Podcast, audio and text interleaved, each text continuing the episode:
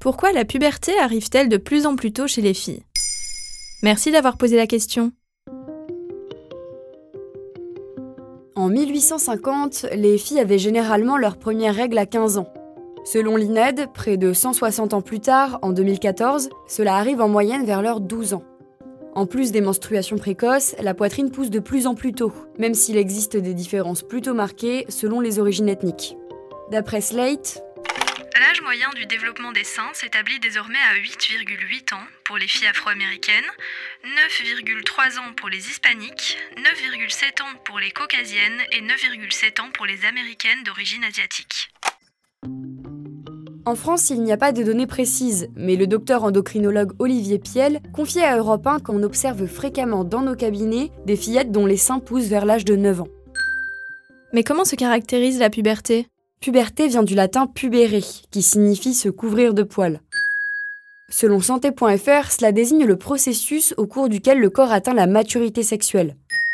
Le premier signe de puberté chez les filles est le développement de la poitrine, mais il est ensuite suivi par l'apparition des pertes blanches, une poussée de croissance, un développement de la vulve, l'apparition des poils, etc.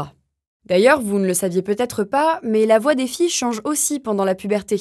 C'est certes beaucoup moins impressionnant que chez les garçons, mais la voix devient toutefois plus grave. En fait, tous ces changements sur le corps sont déclenchés par le cerveau, et plus précisément par l'hypophyse. Le docteur Francisca Van Hug l'explique à la chaîne RTS à l'origine de, la puberté, en fait, on a l'activation d'une petite glande à la base du, du cerveau qui s'appelle l'hypophyse. Alors cette hypophyse, elle commence à sécréter des hormones sexuelles. Ils vont stimuler l'ovaire qui va grandir, qui va mûrir et qui va sécréter des œstrogènes. Et c'est ces œstrogènes-là qui vont faire pousser les, les seins. Et comment on explique que cette puberté intervienne de plus en plus tôt? L'absence de données précises rend difficile l'explication de ce phénomène. Il y a de nombreuses pistes, mais peu de validation scientifique. Le plus souvent, ce sont les perturbateurs endocriniens qui sont pointés du doigt. En fait, ce sont des substances chimiques étrangères à l'organisme qui peuvent interférer avec le fonctionnement du système endocrinien.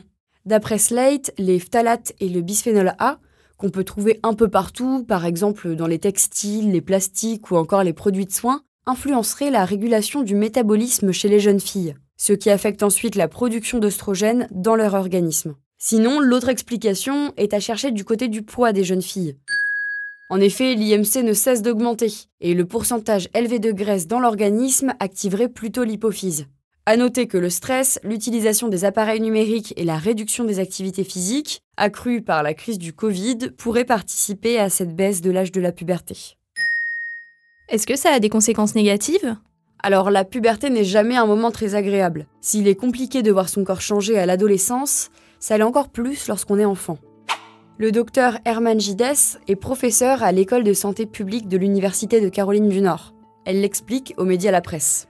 Les filles qui connaissent une puberté précoce présentent un risque plus élevé de dépression, d'anxiété, de toxicomanie et d'autres problèmes psychologiques par rapport à leurs pères qui atteignent la puberté plus tard. Les filles qui ont leurs règles plus tôt peuvent également présenter un risque plus élevé de souffrir d'un cancer du sein ou de l'utérus à l'âge adulte. Voilà pourquoi la puberté arrive de plus en plus tôt chez les filles. Maintenant vous savez, un épisode écrit et réalisé par Joanne Bourdin. Ce podcast est disponible sur toutes les plateformes audio, et si cet épisode vous a plu, vous pouvez également laisser des commentaires ou des étoiles sur vos applis de podcast préférés.